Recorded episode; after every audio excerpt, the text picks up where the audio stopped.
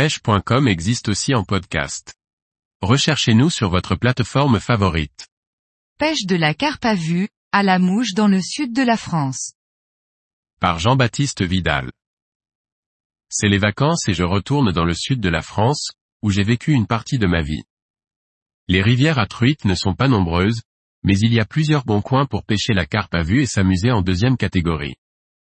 Cela doit faire sept ou huit ans que je ne suis pas retourné sur cette rivière des Bouches du Rhône et sur ces coins que j'avais découverts à l'époque.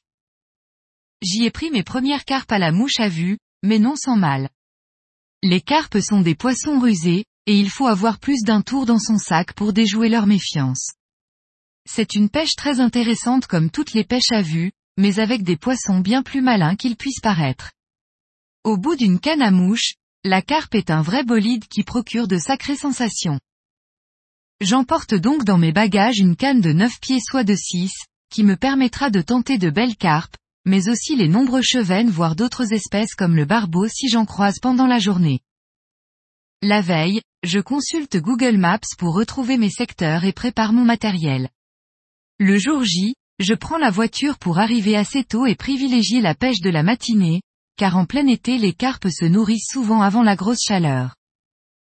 J'ai trois secteurs en tête et je me rends tout d'abord sur celui qui était le meilleur coin à l'époque. C'est une partie plus large et profonde de la rivière où les carpes sont nombreuses et souvent dans peu d'eau. Alors que la météo a été très chaude avec un grand ciel bleu depuis quelques jours, ce matin c'est plutôt couvert. Arrivé sur place la lumière n'est donc pas à mon avantage et je vais avoir plus de mal à les repérer surtout que l'eau est moins claire que lorsque j'y allais fin mai début juin. Je monte ma canne Reddington Crux 9 pieds soit de 6, sur laquelle j'ai mis une soierie au single-handed spay flottante qui me permettra de faire de longs roulés, lancés souvent employés là-bas.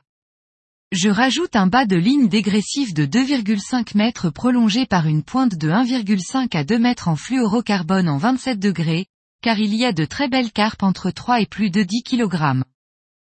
À peine arrivé, je repère des nuages de vase en suspension, preuve que les carpes sont là, actives et se nourrissent sur le fond. C'est la meilleure situation de pêche que l'on puisse rencontrer. En effet, dans ce cas de figure, elles s'alimentent et seront donc prenables si tant est que je trouve ce qui pourra les séduire. J'ai prévu pour l'occasion des imitations vers de vase, de sangsues, des écrevisses, mais aussi des chiros, ou encore des larves de libellules de différentes tailles et poids, et de nombreux streamers noirs, marrons et olives. Je remonte tout d'abord le long secteur profond pour essayer d'en trouver une sur la bordure dans peu d'eau afin que je puisse les pêcher à vue et les voir se saisir de ma mouche. Après plus de 20 minutes, toujours pas de carpe en vue. En tête de poule, une carpe commune est dans peu d'eau, la tête dans le fond à chercher sa pitance. Le temps de me préparer à lancer et elle est déjà en mouvement et part dans les profondeurs. Mince. Occasion ratée. Je remonte encore pour arriver sur un coin où je sais que les carpes aiment se balader. J'en vois une première, mais ma mouche la laisse indifférente. J'attends un moment avant de la revoir, mais après avoir suivi ma mouche, elle la dédaigne à nouveau. Je ferai le héron un moment et je ne la reverrai plus. Je vois quelques beaux chevennes en vadrouille. Je monte une petite larve de libellule pour les tenter, car j'ai malheureusement oublié les quelques mouches de surface que j'avais prévues. J'avais emmené des imitations de cigales achetées en Nouvelle-Zélande, une imitation d'adultes de libellules, et deux ou trois mouches bizarres qui auraient pu leur plaire. Elles sont restées dans mes valises. Je suis déçu, car les gros chevennes à la surprise en surface, c'est toujours très fun. J'attends un peu et repère un banc de 4 cinquièmes jolis poissons et leur propulse ma mouche à proximité. Comme souvent, à l'impact il se rue dessus et je prends mon premier chevenne à vue. Un joli poisson dans les 50 cm. Dans cette zone courante, le combat est sympa même si le matériel est bien trop puissant pour réellement prendre du plaisir. Mais ce genre d'action est toujours très amusante. Après avoir attendu de nouveau sur ce spot, et accuser un autre refus sur une carpe qui semblait être une jolie carpe cuir. Je redescends sur le premier secteur, je sais que c'est là que j'ai le plus de chances de voir de jolis spécimens et de les trouver en bordure en train de se nourrir. Effectivement, je tombe sur trois belles carpes sur un haut fond, toutes de plus de 5 kg qui remontent en fouillant dans la vase. Je n'arrive pas à les intéresser et décide de monter une imitation de sangsue noire, assez lestée pour rapidement la faire descendre devant le poisson. Plus en aval deux autres carpes sont aussi actives et laissent apparaître un nuage de vase. La première n'est pas intéressée malgré de beaux lancers et présentations. Je descends pour aller tenter l'autre plus en aval et dans moins d'eau. Au premier lancer, elle semble ne pas voir ma mouche. Je tente à nouveau et lui lance mon imitation bien en amont, tire sur le bas de ligne pour ajuster la direction et lui faire passer à proximité et proche du fond. Je la vois accélérer, descendre puis soudainement mon bas de ligne se tend. Ferrage instinctif et bien appuyé. Elle est au bout. Elle part à toute vitesse vers le large et le profond. Je la laisse partir un peu, car même en 27 degrés ces grosses carpes peuvent vous casser rien que sur une accélération. Puis, rapidement je lui mets la pression pour l'empêcher de faire ce qu'elle veut. Enfin j'essaye du mieux que je peux. Je suis très content, car ces grosses carpes se méritent et j'avoue être plutôt agréablement surpris d'en avoir déjà une au bout. Après plusieurs allers et retours, je la vois enfin dans moins d'eau. C'est une superbe miroir qui doit faire entre 6 et 8 kg. Son dos est large et elle est bien trapue. Ma petite canne en soie de 6 est bien cintrée. Une 7 ou 8 aurait été plus adaptée pour combattre cette taille de poisson. Je lui mets autant de pression que mon bas de ligne me le permet pour la faire venir dans peu d'eau. J'ai oublié de le signaler, mais je n'ai pas emmené mon épuisette, car dans ma valise elle ne serait pas rentrée. Cette sortie était prévue mais la pêche, pour une fois, n'était pas le but de ce séjour. Je suis donc bien embêté, car sortir une grosse carpe, seule et sans épuisette n'est pas une mince affaire. La seule solution est de l'échouer. Je la fais venir à plusieurs reprises dans 30 cm d'eau, mais je n'arrive jamais à la mettre sur son flanc pour l'immobiliser. Elle se tourne à chaque fois et repart en faisant chanter le frein de mon Spectrum C. À la dernière tentative je lui mets encore plus de pression. Elle vient puis se tourne une nouvelle fois et là, c'est le drame. Elle s'arrache la mouche de la gueule. Ma sangsue était pourtant bien piquée dans ses lèvres épaisses. Mais la pression trop importante a dû déchirer sa lèvre ou elle s'est tout simplement décrochée. Je suis super déçu, de ne pas avoir de photos, mais c'est bien la seule chose qui manquera de cette superbe action et de ce combat épique. Les carpes sont de vaillantes combattantes. Je positive et me dis que cela fait qu'une grosseur que je suis là et qu'il me reste encore pas mal de temps pour en refaire une. Enfin j'espère.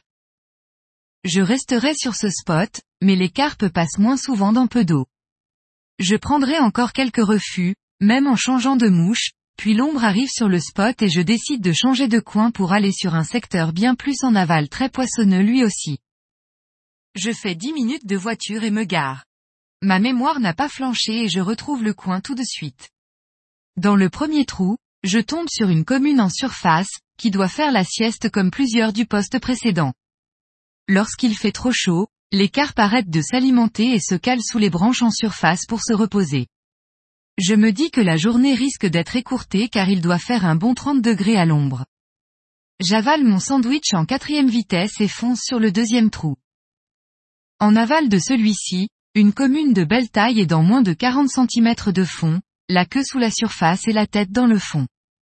Vite, il faut que je lui propose ma mouche avant qu'elle ne se déplace. Au deuxième lancer, ma petite larve de libellule lui passera sous le nez. Elle avance et l'aspire. Ferrage dans le bon timing et c'est parti. Elle part vers l'amont en m'arrachant plusieurs mètres de soie d'un coup, et va se réfugier dans la profondeur du trou. Je saute à l'eau et traverse la rivière comme je peux pour me mettre du côté le moins profond où je pourrais peut-être l'échouer. C'est un poisson de taille plus modeste que celle de ce matin mais super puissante. Effectivement, dans cette rivière courante, les carpes sont très vives et rapides, notamment les communes.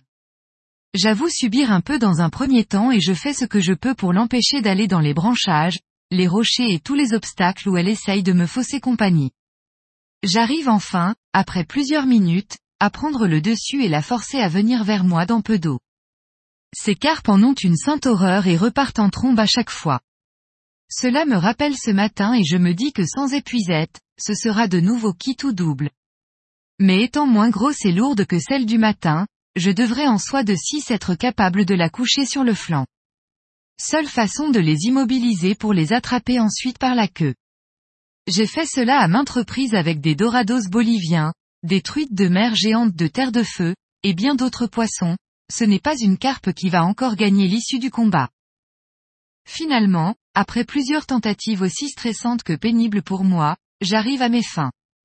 Je suis super content, car la frustration de ce matin me sera quand même restée en travers de la gorge. Je l'admire, fais quelques photos et la remets dans son élément. Génial. Je ne reverrai qu'une carpe, mais dans trop d'eau pour la pêcher à vue correctement et la voir prendre, par contre je me serais bien vengé sur les gros chevennes du coin. Dans la journée, j'en prendrai une bonne douzaine, dont plusieurs dans les 45 cinquantièmes de centimètres. Des actions sympathiques, même si j'aurais le regret de ne pas avoir pu les pêcher en sèche. Une sacrée journée, écourtée par la chaleur, pour ce retour sur cette jolie rivière de deuxième catégorie. Je suis bien content que mon plan se soit bien déroulé et d'avoir pu pêcher une journée pendant ces petites vacances d'intersaison.